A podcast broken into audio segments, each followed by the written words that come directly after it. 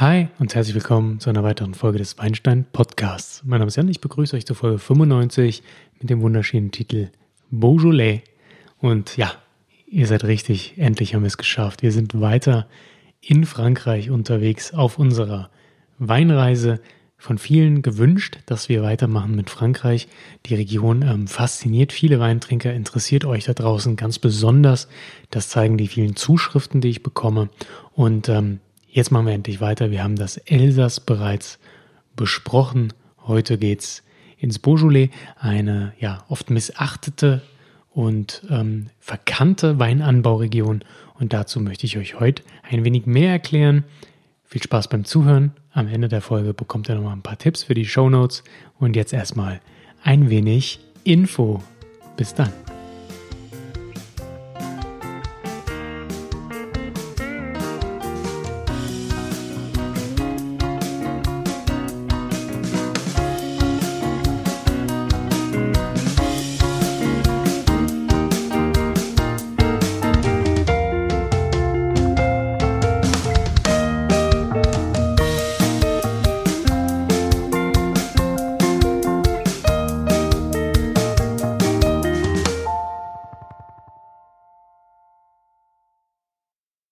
Bevor es richtig losgeht, möchte ich euch noch einen kurzen Abriss geben davon, wie die Podcast-Folge aufgebaut ist. Und zwar ähnelt das den meisten Podcast-Folgen, die ich zu Weinanbauregionen bisher gemacht habe. Also nichts Neues für euch. Dennoch noch einmal eine kurze Einführung. Und zwar sprechen wir darüber, warum überhaupt die Region ausgewählt wurde. Dann, wo liegt denn das Beaujolais? Ich gebe euch eine kurze Beschreibung der Region, zähle euch die Besonderheiten der Weinanbauregion auf. Wir reden noch ein bisschen über Lagen und dann am Schluss über die Weinstile. Und ich habe wieder mal einen Wein für euch ausgepackt, den ich für euch hier im Podcast probiere. Den besprechen wir dann ganz am Ende. Und ich würde sagen, wir fangen an mit Punkt 1. Ja, warum Beaujolais? Warum habe ich die Region ausgewählt? Hat damit zu tun, ähm, ich habe überlegt, wie steige ich in Frankreich ein? Wir haben ja schon ein bisschen was dazu gemacht. Wie nähern wir uns dem Burgund? Denn das Burgund ist eigentlich die Region, die ich sehr fast am faszinierendsten eigentlich finde und die auch ähm, sehr komplex ist. Und wie kann man vielleicht leicht einsteigen und dann machen wir doch vielleicht mal die Seitenregionen, die da dazugehören, irgendwie zum Burgund und das Beaujolais ist eben auch mit dabei. Außerdem der Beaujolais Nouveau, der junge, neue Beaujolais-Wein, der eben im Herbst sehr früh, genauer gesagt am dritten Donnerstag im November auf den Markt kommt. Der ist relativ bekannt. Gleichzeitig war das jetzt auch irgendwie noch gar nicht lange her, der dritte Donnerstag im November. Insofern ähm, habe ich da auch ein bisschen so eine zeitliche Auswahl getroffen, was gerade irgendwie so passt. Und ähm, dann können wir von dem eigentlich ausschweifen und über Beaujolais an sich sprechen. Plus die Weine sind sehr einsteigerfreundlich, auch ähm, das System dort ist relativ einsteigerfreundlich zu verstehen und deswegen fangen wir da einfach an. Wo liegt das Beaujolais? Also, ich habe ja schon erwähnt, es hat was mit dem Burgund zu tun und südlich von Mâconnais ähm, liegt das Weinanbaugebiet Beaujolais. Das heißt südlich des eigentlichen Burgunds. Wenn ihr euch an Ortschaften orientieren möchtet, dann sind wir hier nordwestlich von Lyon. In der Region Beaujolais gibt es etwa 20.000 bewirtschaftete Hektar Land, also mit Wein bewirtschaftete Hektar. Wir haben sandige Tonböden, wir haben Granit relativ viel. Ähm, und das gibt eigentlich ganz gute Voraussetzungen für den sonst eher ja flachen Gamay-Wein. Gamay ist hier die Rebsorte, die dominiert, die rote Rebsorte. Es gibt auch ein paar weiße ähm, Beaujolais-Stile, die sind aber sehr zu vernachlässigen. Eigentlich am dominantesten ist Gamay und ist auch die einzige Rebsorte, aus der hier Rotwein hergestellt wird. Und sie ist eben sehr typisch. Und das ist eine sehr früh reifende, auch sehr ertragreiche Rebsorte. Insofern ähm, nicht unbedingt das, was man von Qualitätsweinen her kennt. Da sind es meistens Weine, die ja ein bisschen schwieriger in, in der Handhabung sind. Meistens versucht man auch die Erträge zu reduzieren. Ähm, die Reife dauert ein bisschen länger, damit sie komplexere Aromen herausbilden. Und beim Gamay ist das eben nicht so. Hier kann der Winzer dann aber auch anders eingreifen. Das kommt dann später nochmal bei der Weinbereitung. Nördlich ähm, im Beaujolais von Villefranche liegt die Trennlinie zwischen quasi dem oberen Beaujolais und dem unteren Beaujolais, also zwischen Nord und Süd. Das macht man daran fest, dass hier auch eigentlich eine Trennung der Gesteine, der Gesteinsformation vorliegt. Ähm, Im Süden haben wir eigentlich Ton, Granit und Kalk. Da kommt oft der neue Beaujolais her, der frische, sehr naturnah auch angebaute Wein. Den bekommt ihr zum Beispiel in den Brasserien in Lyon ausgeschenkt, die sehr, sehr beliebt sind. Und das ist ein ja, Tafelwein, Spaßmacherwein. Der wird nicht gelagert. Das sind einfache Weine, fruchtbetont. Ähm, nichts Großes sozusagen. Das sind also unsere Beaujolais Nouveau, die man so kennt, die einfach schnell auf den Markt kommen, Spaß bringen sollen, schnell getrunken werden sollen und auch ein bisschen einfach Geld in die Kasse spülen. Im Norden dann also, also nördlich von Villefranche, nördlich dieser Trennlinie, haben wir dann Granit, vorwiegend Granitböden. Und die Oberböden sind sandiger. Generell kann man sagen, in der Region sind die Böden stark vergleichbar mit den Böden an der Côte an der Rhone, etwa 100 Kilometer weiter südlich vom Beaujolais. Ähm, aber man muss auch sagen, im Gegensatz zur Côte haben wir hier ganz, ganz verschiedene Schichten über dem Granit, die durch ähm, Abtragungen, Sedimentierung und so weiter entstanden sind. Und somit haben wir ganz, ganz verschiedene ja, Unterterroirs nochmal, die den Wein auch verschiedene Stile mitgeben. Das Schöne am Beaujolais ist, wir haben die Rebsorte Gamay eigentlich überall angebaut und somit trägt sie das Terroir auch mit. Also innerhalb des Beaujolais gibt es nochmal verschiedene Unteraufteilungen von Regionen und überall schmeckt der Wein ein bisschen anders, obwohl es die gleiche Rebsorte ist und das finde ich immer eigentlich ganz spannend. Genau, der Granit im Norden ist einfach wärmespeichernder und auch ein wenig ähm, feuchtigkeitsdurchlässiger. Hier ähm, kriegt der Wein zwar einerseits mehr Wärme ab, andererseits aber hat die Rebe Probleme Nährstoffe zu bekommen. Sie muss ja mehr arbeiten bei diesem durchlässigen Boden. Und das ist ja genau das, was wir wollen, was ich eben schon angesprochen habe. Wenn es die Rebe schwer hat, die Erträge reduziert werden, dann muss sie mehr arbeiten und es wird mehr Aroma ähm, in die Beere aufgenommen. Genau, also hier reift der Wein auch ein bisschen besser durch die Wärme. Hier reift der Gamay auch in der Regel richtig aus, was im Süden auf den Böden nicht immer funktioniert.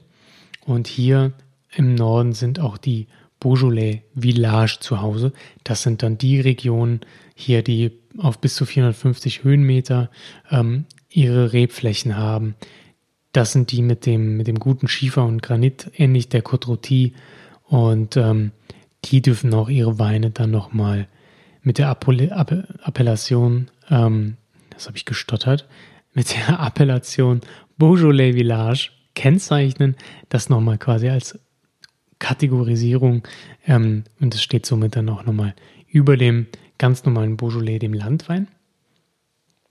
Ähm, innerhalb dieser Beaujolais Village gibt es dann nochmal zehn Gemeinden, die auch ihre, ihren Gemeindenamen aufs Etikett drucken dürfen. Das sind die sogenannten Beaujolais Crus. Das kennt ihr, ja, Cru, Premier Cru, Grand Cru und so weiter. Auch das findet sich im Beaujolais. Hier sind die zehn Gemeinden gemeint, die ähm, ja nochmal extra ausschildern dürfen. Wir sind eine eigene Appellation. Kommen wir zu den Besonderheiten. Ähm, etwa genauso viel Wein wird im Beaujolais produziert wie im gesamten Gebiet Burgund. Also die Produktion ist relativ hoch. Ähm, vorwiegend wird hier der Gamay Stock einzeln erzogen, also die Rebe wächst einzeln an einem Stock. Das ist die Gobelet-Erziehung. Ähm, das heißt, die Rebe hat keine Drähte, an der sie sich festhält. Es wird keine Kolonerziehung gemacht, sodass die ähm, ja, Triebe quasi, die das Holz ähm, irgendwie zur Seite gezüchtet werden und da dann nochmal einzelne Triebe hochgehen, sondern das ist irgendwie so eine Kopferziehung. Also ein Rebstockkopf, aus dem dann nochmal ein paar Augen wachsen. Und das sieht dann so aus, dass überall einzelne Rebbüsche quasi rumsteht. Die werden so ein bisschen autonom auch behandelt. Nachdem sie zehn Jahre alt sind, werden sie auch einfach wachsen gelassen. Da wird nicht mehr viel geschnitten. Ähm, und die haben dann so ihr eigenes Ding am Laufen, könnte man sagen. Und die werden so ein bisschen dann wie einzelne Menschen behandelt, die ihr eigenes Leben leben. Genauso sollen die auch dann eigentlich, so ist die Tradition, nur von Menschen geerntet werden. Doch natürlich überall zieht die Mechanisierung ein und auch Drahterziehung äh, findet da statt, um einfach auch Maschinen durch den Weinberg jagen zu können. Eine ganz große Besonderheit des Beaujolais ist ähm, die Kohlensäuremeischung. Die ist eigentlich Standard. Das bedeutet, ähm, also auch genannt Maceration carbonique, wenn ihr das mal hört. Das heißt, es werden ganze Beeren in den Tank gegeben, der wird dann luftdicht verschlossen. Ganze Beeren heißt nicht wie bei einer normalen ähm, Maische wird, bei der normalen Maische wird das Lesegut ähm, angequetscht und dann ähm, fängt langsam die Gärung an, sodass die Maische noch da ist, also das ähm, Lesegut nicht weggeworfen wird und nur der Saft, der Most genommen wird. Nein, wir haben auch noch Schalen und so weiter vorhanden, die dann die Farbe und das Tannin abgehen. Das kennt ihr bereits aus den Anfangsfolgen des Weinstein-Podcasts. Ähm, nein, hier nimmt man, lässt man die Trauben, also die Beeren auch ganz. Und irgendwann fangen die dann innerhalb der Zellen an zu gären. Also innerhalb der Beeren gärt es vor sich hin. Das geht dann auch relativ schnell. Irgendwann platzen die Beeren auf, Kohlensäure entweicht ähm, und somit ist der Tank gefüllt mit Kohlensäure, was so ein bisschen auch die Oxidation verhindert und somit ähm, entstehen sehr fruchtbetonte, sehr leichte Weine, Weine, die besondere Carbonikaromen auch annehmen. Da ist so ein bisschen Zimtaroma drin. Banane war häufig in der Kritik früher bei den Beaujolais Nouveaux. Die haben irgendwie sehr nach sehr bananig geschmeckt. Dieses ja dieses Gummibanane. Also ihr kennt vielleicht diese Gelee-Bananen, das ist der Begriff. So in der Art haben die ein bisschen geschmeckt. Das aber meistens jetzt rausgezüchtet, wollte ich schon sagen. Und das, das wird eigentlich vermieden mittlerweile, da es in Verruf geraten ist, aber so ein bisschen zimtig, sehr leicht fruchtig, himbeerig, kirschig. Das ist eigentlich klassisch für die Maceration Carbonique von Gamay und ja, sorgt eben für sehr leichte Weine. Die Weinstile habe ich jetzt somit schon ein bisschen angesprochen. Also die, das Fruchtbetonte liegt ähm, im Vordergrund. Man muss auch sagen, die Weine sind besonders süffig. Also es ist wirklich ein leichter Trinkwein. Oft wird er auch gekühlt getrunken, wenn man was leichteres erwischt. Und ähm, genau, hier kann man nicht viel Tannin, nicht viel Körper erwarten, nicht viel Lagerpotenzial. Das sind jetzt wirklich keine besonders komplexen Weine in der Regel. Das führt mich zum nächsten Punkt, nämlich zu den Crus. Zehn Gemeinden werden als Crus ausgezeichnet und diese Crus haben nochmal ihre eigene Charakteristik durch das dort befindliche Terroir. Fangen wir an mit der Cru. Ich werde nicht alle aufzählen, aber wir machen so ein paar wichtigere. Und zwar Saint Armour, also wie die Liebe. Ähm, ist ganz schön. Die Weine sind auch ja wirklich sehr gut. Sie sind sehr mineralisch vor allen Dingen, was für die Region nicht besonders typisch ist. Das liegt daran, dass in Saint Amour ähm, auch Kalkböden vorhanden sind, die nochmal für eine schöne Mineralik in den Wein sorgen. Dann gibt es die Region oder die Cru Moulin à Vente. Das ist so ja, eine der nobelsten Weinbauregionen ich glaube auch die zweitgrößte im Beaujolais. Ähm, hier kommen wirklich komplexere, noblere, lagerfähigere Weine her. Ähm, ebenso in der Nachbarregion Chanas. Die sehr bekannte und größte Weinbauregion oder Unterregion ist Bruy. Ähm, das ist die größte. Und zusammen mit Fleury äh, machen die beiden ähm, Grüß eigentlich die leichtesten, elegantesten Weine. Ich habe auch nachher noch einen Fleury zum Probieren hier. Ähm, genau, Fleury klingt schon ein bisschen floral, bisschen, ja, feminin würde ich jetzt mal behaupten. Und so sind auch die Weine eher verspielt, eher leichtfüßig, sehr himbeerfruchtig, ähm, sind wirklich ganz, ganz, ganz leicht unterwegs. Und auch sehr spannend noch und deswegen zu erwähnen, ist die Cru Morgon. Die hat ähm, ja eine besondere Lage, nochmal also als Unterlage dort quasi, die, die vulkanische oder Vulkanstein geprägte Côte de Pie. Hier bekommt ihr eher würziger und wärmer wirkende Weine her. Ähm, und das macht sie für mich persönlich nochmal sehr spannend unter den ganzen Krühlagen im Beaujolais. Naja, die Rebsorte Gamay ist jetzt nicht unbedingt ähm, die Rebsorte, die für richtig knaller Weine sorgt, die irgendwelche wuchtigen Weine hervorbringt. Und das ist auch so ein bisschen ihr Problem, denn äh, ja, leichtfüßige Weine sind zurzeit einfach nicht in Mode, nicht en vogue und daher hat die Rebsorte ein bisschen ein Problem, ähm, denn eigentlich wollen jetzt alle Spanier und Italiener trinken, also italienische und spanische Weine, die einfach ein bisschen mehr Tannin bieten, die mehr Fülle, mehr Körper, mehr Wucht bieten und damit kann Gamay leider nicht mithalten. Das ist so ein bisschen der kleine Nachteil. Trotzdem, für euer Wissen habe ich das nochmal zusammengetragen und die Zeit der schlechten Beaujolais Nouveau ist eigentlich vorbei. Da gab es so in den 70er, 80er, 80ern eine Welle, da wurde ganz viel darauf geschossen, das kam richtig gut an. Da war auch dieses Bananenaroma noch sehr stark vertreten und ähm, Genau, es ging einfach darum, ja, die Weine so schnell wie möglich auf den Markt, zu hauen, schnell Gewinn zu machen.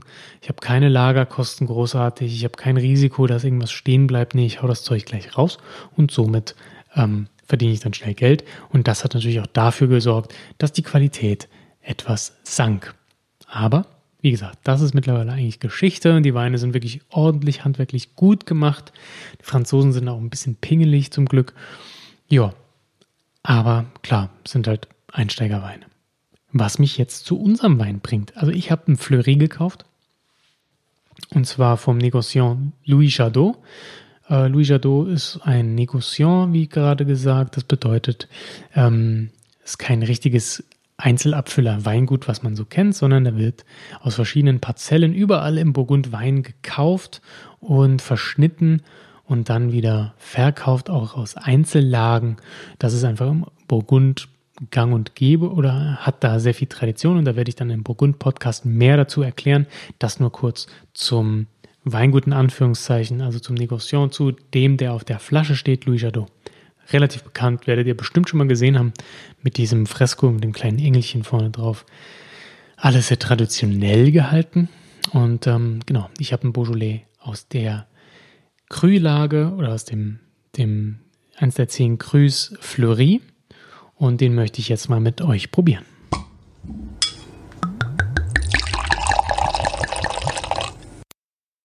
Ja, der Wein in dem Glas relativ hell für einen Rotwein.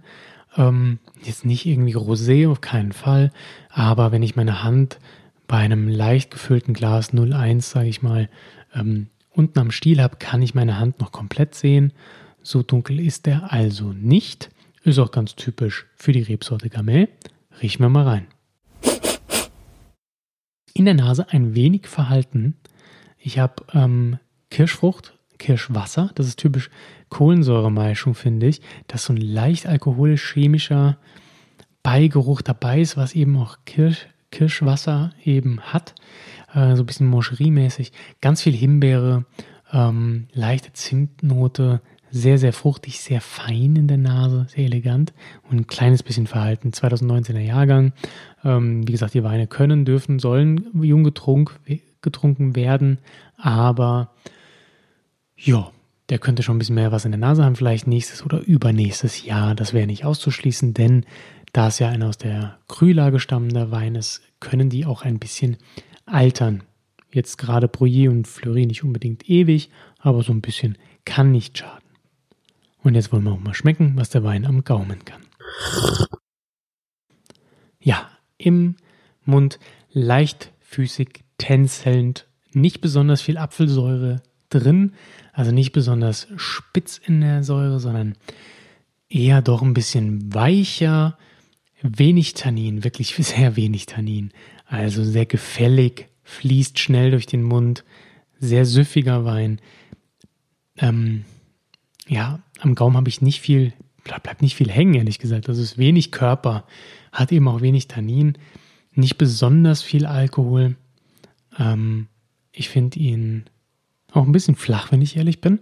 Also da wird, ja, ich meine, 13,5 Alkohol ist jetzt nicht super wenig, aber irgendwie fehlt mir der Extrakt, da fehlt mir was zum drauf beißen irgendwie. Es ist sehr, sehr, sehr leicht tänzelnd, könnte man sagen, aber er fließt auch sehr schnell weg und da bleibt nicht viel.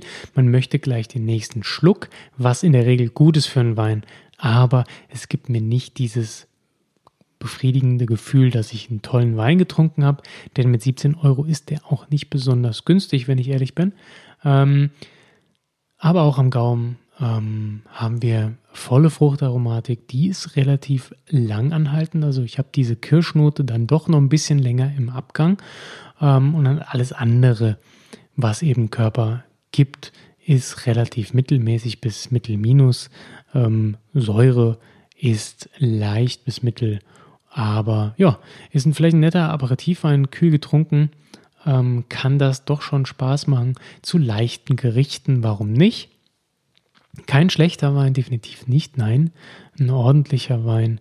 Ähm, genau, ist auch mit der Methode Semicarbonik hergestellt. Das bedeutet, der wird kurz mit der Methode Carbonik, also mit ganzen Trauben, die nicht gepresst werden und da so interzelluläre Gärung vollziehen, wie ich das eben erklärt habe, wird er angegärt und sobald das dann passiert ist und einiges an Kohlensäuremeischungen, Aromen freigesetzt wird, wird dann eine normale alkoholische Gärung hinterhergeschoben, die nochmal ein bisschen was aus den, äh, ja, aus dem Wein rauszieht, nochmal ein bisschen auch Körper schafft. Haben sie versucht. Ich finde ein bisschen flach, wenn ich ehrlich bin. Nicht mein Favorite Wein, muss man mögen. Ähm, ich könnte ihn mir sehr gut vorstellen, wie gesagt, ein bisschen runtergekühlt auf vielleicht so 12 Grad.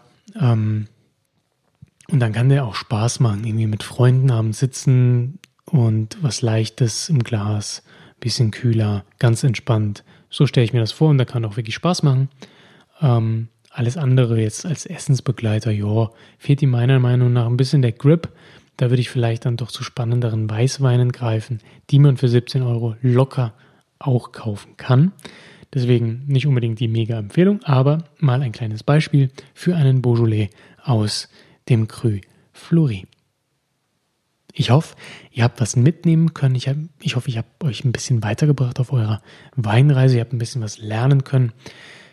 Wie gesagt, es ist immer sehr wichtig, viele verschiedene Weine zu probieren, ist meine Meinung, ähm, damit man ja, diese ganze Weinwelt ein bisschen kennenlernen kann, sich ein bisschen umtun kann. Und das ist ja auch ein spannendes Hobby einfach. Und ich hoffe, da konnte ich euch ein bisschen bereichern, dass ihr auch wenigstens mitreden könnt, wenn es mal um Beaujolais geht, auch wenn es meistens wahrscheinlich nicht so positiv ist. Aber vielleicht habt ihr ein bisschen Expertenwissen jetzt gesammelt, um da auch mal den einen oder anderen vielleicht vom Gegenteil zu überzeugen. Das würde mich freuen. Ihr könnt das Bild des Weins, also ein Foto von diesem Wein bei mir auf dem Vivino-Profil finden, aber auch natürlich auf Instagram und Facebook. Dort findet ihr mich unter @weinsteinpod.